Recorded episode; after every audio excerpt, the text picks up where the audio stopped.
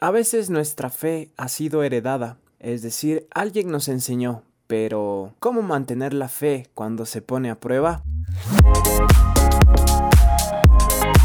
Hola, ¿cómo estás? Bienvenido a un nuevo episodio de ¿Qué te pasa? Podcast de HCJB. Soy Omar Hassel y estaremos hablando de una fe a prueba. Recuerda que cada episodio está disponible en nuestra app HCJB o en tu plataforma digital favorita. Esto es ¿Qué te pasa?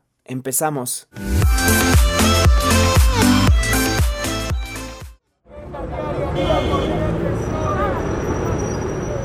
Y estamos en un nuevo capítulo de nuestro podcast ¿Qué te pasa? Podcast de HCJB. En esta ocasión nos acompaña Andrea Amores. Ella es psicóloga organizacional, cristiana misionera en Valencia, España, pero nació en Ecuador y pues está justamente allá en Valencia, España. Le mandamos un fuerte abrazo y ¿cómo estás, Andy? Gracias por aceptar la invitación.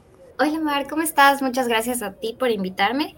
Pues aquí ya estamos casi en la medianoche, pero, pero todo en orden, gracias. Está bien, justo ese es el horario donde no hay mucho ruido y por eso lo escogimos para grabar. No, pero en serio, gracias por este tiempo. Y, y hablando de este capítulo, le puse un compromiso de fe a prueba, porque es más o menos lo que pasa cuando uno sale quizás de su zona de confort, del país donde uno nació y se enfrenta con varias cosas. Pero para empezar, André, ¿por qué decidiste estudiar fuera del país? A ver, eh, creo que esa respuesta es como un poco sencilla. A mí en realidad me gustaba eh, bastante viajar. O sea, siempre me gustó muchísimo, siempre quise conocer nuevos lugares, nuevas personas, nuevas culturas. Entonces, eh, a la vez quería estudiar eh, una maestría y bueno, obviamente las dos opciones son hacerlo dentro de tu país o fuera. Y quizás ahí no fue ningún tema como muy muy profundo, por así decirlo, sino simplemente fue como que, bueno, podía estudiar fuera y a su vez aprovechar y viajar y conocer más países. Entonces, eh, la decisión fue como muy, muy superficial, por así decirlo pero trajo consigo un montón de cosas muy profundas. Obvio, sí. Es como ves la oportunidad, ¿no? Y si se da y, luego uno va entendiendo que se abren las puertas.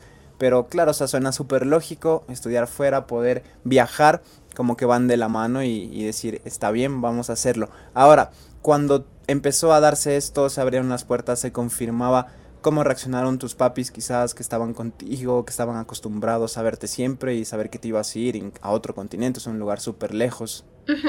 A ver, yo con mis papis, con los dos tengo, creo que las dos caras de la moneda. Mi mami es súper, eh, o sea, ella me impulsa y es como, sí, dale, es una buena oportunidad y sal y vas a estar bien y tú puedes. O sea, mi mami es mucho de, de dale, o sea, adelante, hazlo, te va a ir súper bien. Mi papá, en cambio, es todo lo contrario. Él es muy de, no, no te vayas, ¿para qué te vas a ir? ¿Para qué tan lejos? Quédate aquí con nosotros, en la casa, protegida. Entonces tuve las dos reacciones, ¿no?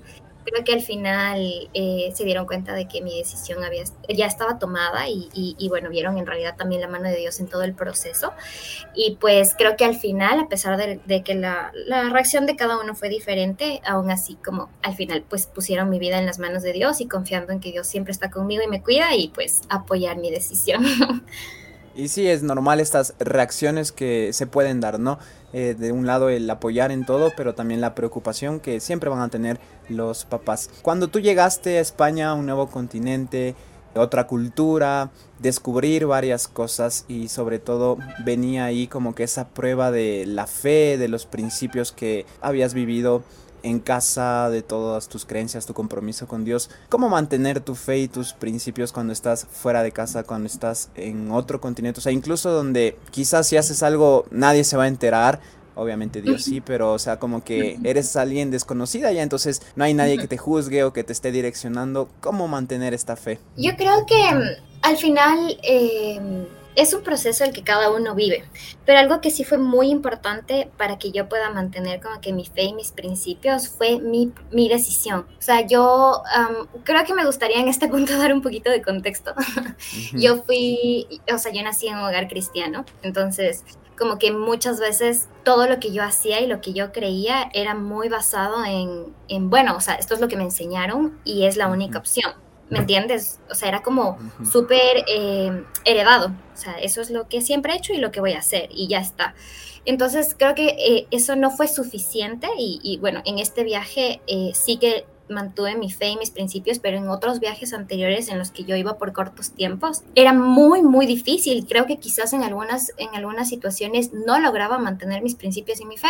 Sin embargo, como te digo, o sea, llegué a un punto en el que yo necesitaba ser clara en lo que yo creía y en lo que yo, en mi relación con Dios, que literalmente, o sea, tuve que tener una relación con Dios personal para poder ser firme en, en lo que creía. Y entonces, pues, ¿cómo mantener? Creo que es necesario primero eh, en realidad analizar lo que crees y después tener una relación con Dios todos los días. O sea, es algo de todos los días el poder mantenerte porque eh, debe ser real y debes vivirlo. Si no, si no es, es muy fácil ceder al entorno.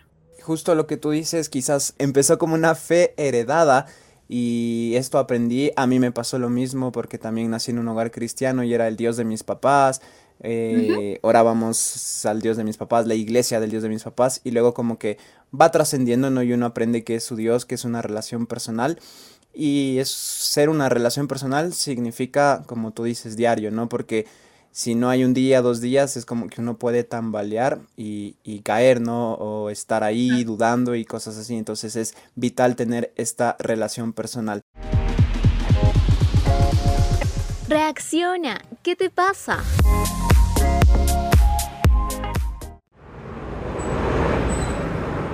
Sabes que hay algo que se me olvidó mencionarte y que me gustaría también aumentar.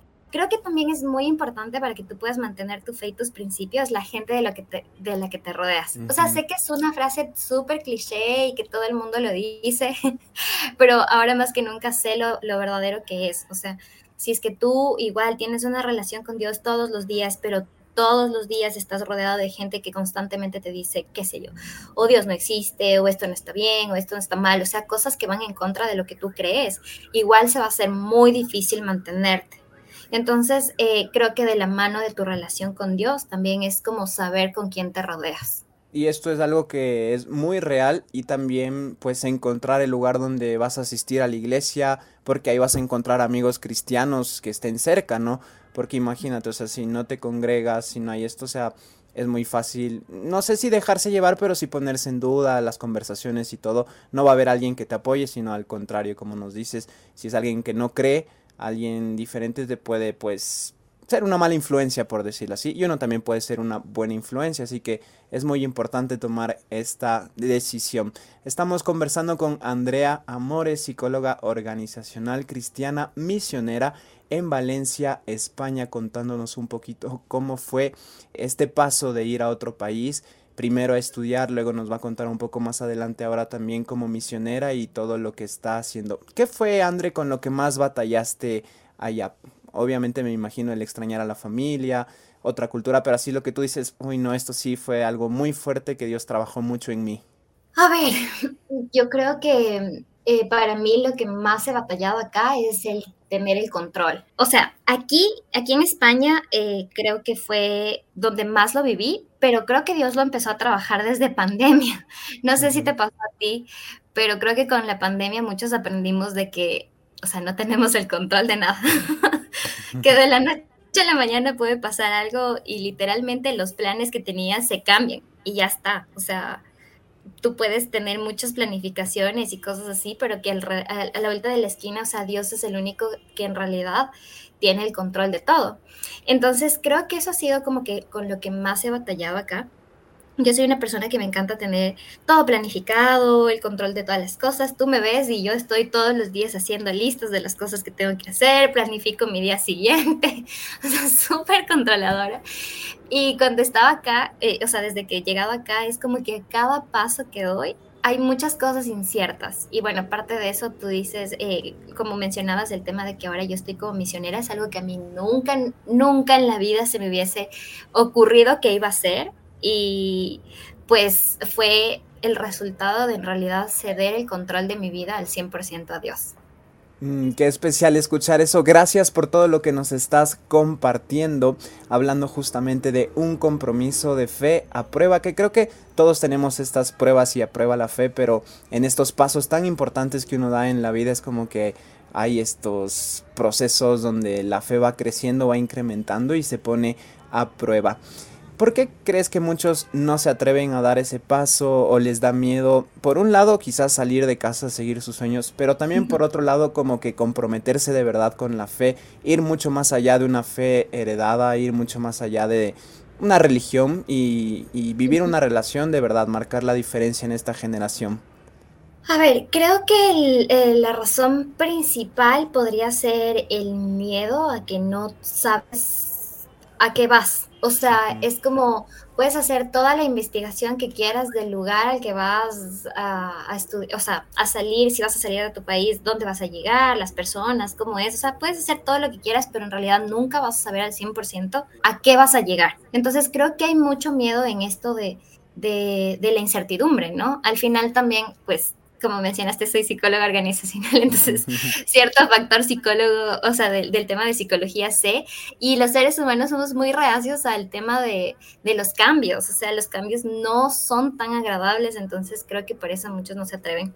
Y por otro lado, hablando desde una perspectiva un poquito más espiritual, em, creo que también con esto de, de crecer como una fe heredada, también, eh, no sé si tú te sientes identificado, pero a mí me pasó que dentro de esta fe dada era mucho de lo que yo debía hacer y lo que no debía hacer. O sea, lo que estaba bien y lo que estaba mal. Y era un sí y un no. Entonces yo, hablándote desde mi experiencia, yo nunca me comprometí al 100% con, con Dios o con servirle al 100% porque sentía que no iba a cumplir con los sí y los no, con lo que estaba bien y con lo que estaba mal. O sea, yo iba a fallar, me iba a equivocar. Entonces, creo que tampoco se atreven porque piensan que no tienen la, la como que las capacidades o las habilidades para lograrlo. Entonces, es recordar constantemente que no se trata de lo que yo soy, ni tengo, ni soy capaz de ser. O sea, literalmente yo hago todo lo que hago es porque Dios es mi fuerza y Él está en mis debilidades. Entonces, es entender eso, o sea, todo es por gracia. Y entonces ahí sí que te atreves a dar ese paso. Reacciona, ¿qué te pasa?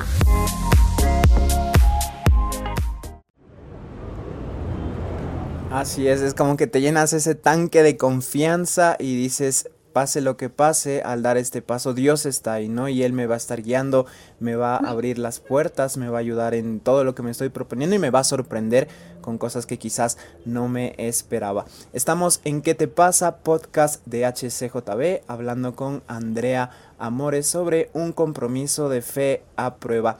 ¿Viste alguna diferencia entre la juventud de allá, acá? Obviamente no en lo físico, sino porque obviamente sí hay una diferencia en lo físico, en lo cultural, en el acento, pero quizás el, el hecho de que uno se puede sentir eh, no sé, como que, ah, solo yo paso por este problema aquí en Ecuador, digamos, o solo yo paso este problema acá en Argentina, acá en México. Y quizás son problemas que la mayoría de jóvenes enfrentamos, no puede ser la autoestima, alguna relación tóxica, el vacío existencial que tenemos cuando no encontramos de Dios. ¿Sentiste alguna diferencia así entre la juventud o te diste cuenta que como que todos somos humanos, no somos extraterrestres? No, yo creo que, que o sea, en, en esencia los problemas que tenemos los jóvenes siguen siendo los mismos aquí, en Ecuador, en Colombia, en Argentina.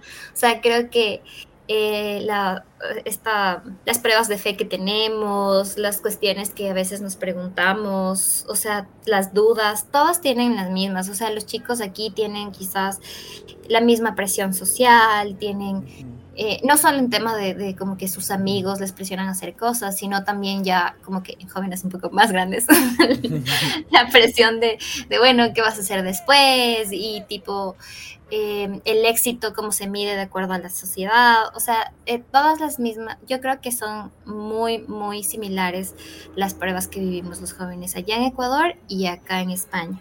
Sí que pienso que es tal vez un poco más fuerte ciertas cosas acá, por lo que hay más libertad en, en algunos aspectos, a diferencia de, de, Ecuador.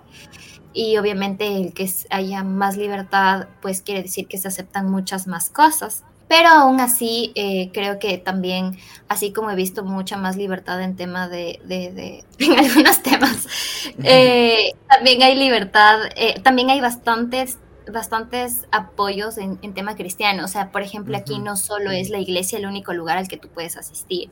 Hay muchas organizaciones misioneras aquí que lo que intentan es expandir el evangelio y no solo mediante una iglesia. Entonces, así como tienen muchas oportunidades para como pecar y, y alejarse de Dios, también hay muchas oportunidades para acercarse a Dios. Sí, porque es como que siempre te meten ese miedo, por decirlo así, de que allá son más liberales o cosas así, ¿no? Que, que puede pasar y, y, uno dice como que, ah, puede ser, pero son problemas que podemos pasar todos y también hay estas opciones y alternativas de decir, pues sí, puede que pasen estas cosas, pero también Dios nos da más oportunidades de hacer diferentes cosas, de comprometerse, de servir, de tener esa relación con Dios y evangelizar a los demás.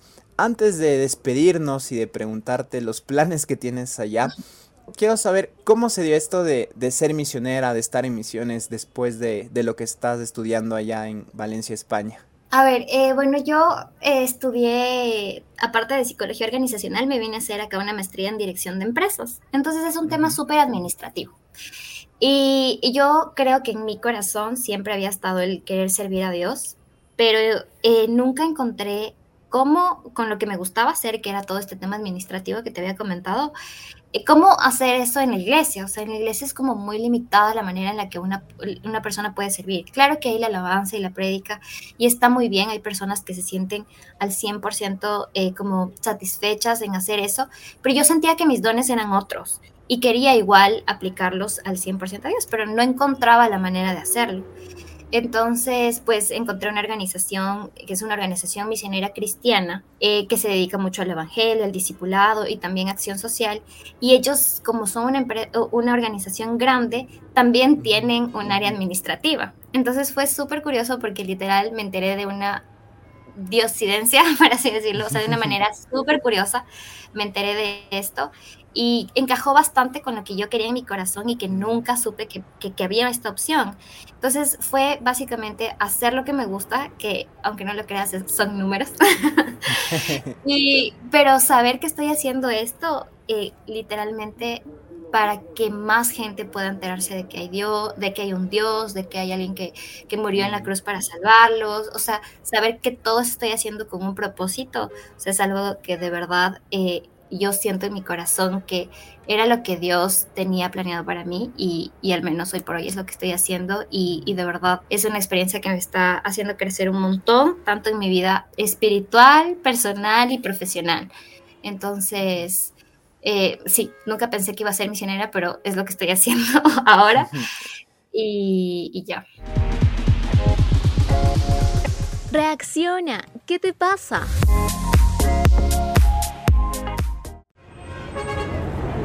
No, y qué, qué especial escuchar esto, porque así es Dios, ¿no? Así son los planes de Dios y como que calza perfecto con lo que estudiaste, con las cosas que has pasado, los procesos y ahí te das cuenta de cómo es Dios y cómo tiene grandes cosas para uno y es algo muy especial y, y, muy bonito. Y te quiero agradecer por este tiempo, por compartir con nosotros, por animarnos a comprometernos con la fe, a pesar de cualquier circunstancia, a pesar de cualquier prueba, a pesar de que estemos solos o estemos por dar un paso, salir del país, estar en otro continente, otra cultura y saber que la fe no es negociable, ¿no? Y que pues nuestro Dios es Dios aquí lleno de amor y también Dios en España y Dios de todo el mundo, de todo el universo. Para despedirnos, ¿cuáles son tus planes por allá y cualquier mensaje que le quieras dar a todos los que te están escuchando, André? A ver, pues mis planes eh, hoy por hoy son a corto plazo. Entonces, al menos hasta, hasta agosto sé que voy a estar por acá en, esta organización misionera que te comenté. A largo plazo todavía no tenemos como muchos planes, pero creo que Dios me ha guiado hasta este punto y estoy segura que lo va a seguir haciendo de aquí en adelante. Entonces, eh, eso por un lado. Y de ahí, pues, ¿qué quiero decirles a las personas que escuchen este podcast? Eh, pues yo creo que entregarse al 100% a Dios nunca, a pesar de que es un rato súper fuerte y que algunas personas como que tienen mucho miedo a hacerlo, de verdad que es de las experiencias más bonitas que puedes tener en la vida. Quizás no lo he mencionado antes, pero quisiera aprovechar el momento para hacerlo. Yo sé que Dios necesitaba sacarme de Ecuador porque en realidad al estar aquí sin mi familia y estar absolutamente sola fue el contexto que yo necesitaba para tener una relación personal con Dios. Entonces, pues las personas pueden estar pasando distintos procesos, pero estoy segura que Dios de ese proceso va a sacar algo muy bueno y tienen un propósito y, bueno, también les motivo a servir a Dios, que es muy bonito. y eso.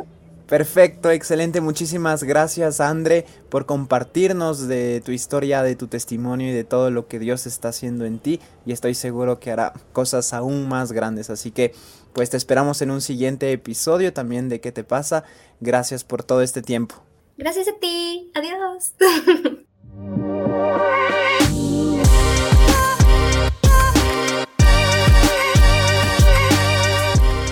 Y esto fue un episodio más de ¿Qué te pasa? Puedes seguirnos en redes sociales como Facebook HCJB, TikTok o Instagram Radio HCJB. Somos una radio que se sostiene con donaciones. Para hacer tu contribución, puedes entrar a hcjb.org y hacer clic en donación. Los espero en el siguiente episodio de ¿Qué te pasa?